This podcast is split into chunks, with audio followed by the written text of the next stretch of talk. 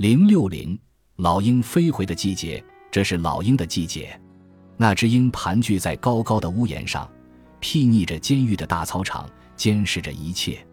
监狱里流传着许多关于这只鹰的传说，很多人对它心存敬畏，包括犯人和员工。有些人则把它当作一种祥兆，一个灵物，甚至认为它可能是某个囚犯的灵魂，绕着自己的牢笼盘旋，不肯离去。图书馆里自然也是众说纷纭。有人说这只红尾鹰是看中了监狱里多得吓人的老鼠，有人说它在这里筑了巢，虽然没人见过传说中的巢在哪儿。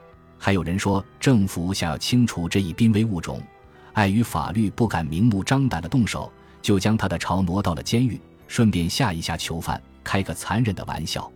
反对者则认为它是一只塑料做的假老鹰，像稻草人一样的。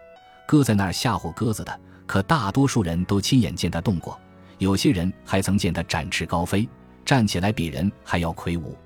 那么这个说法可就站不住脚跟了。大多数时间里，那只鹰只是蹲坐在上头，冷眼旁观下面的人间戏剧。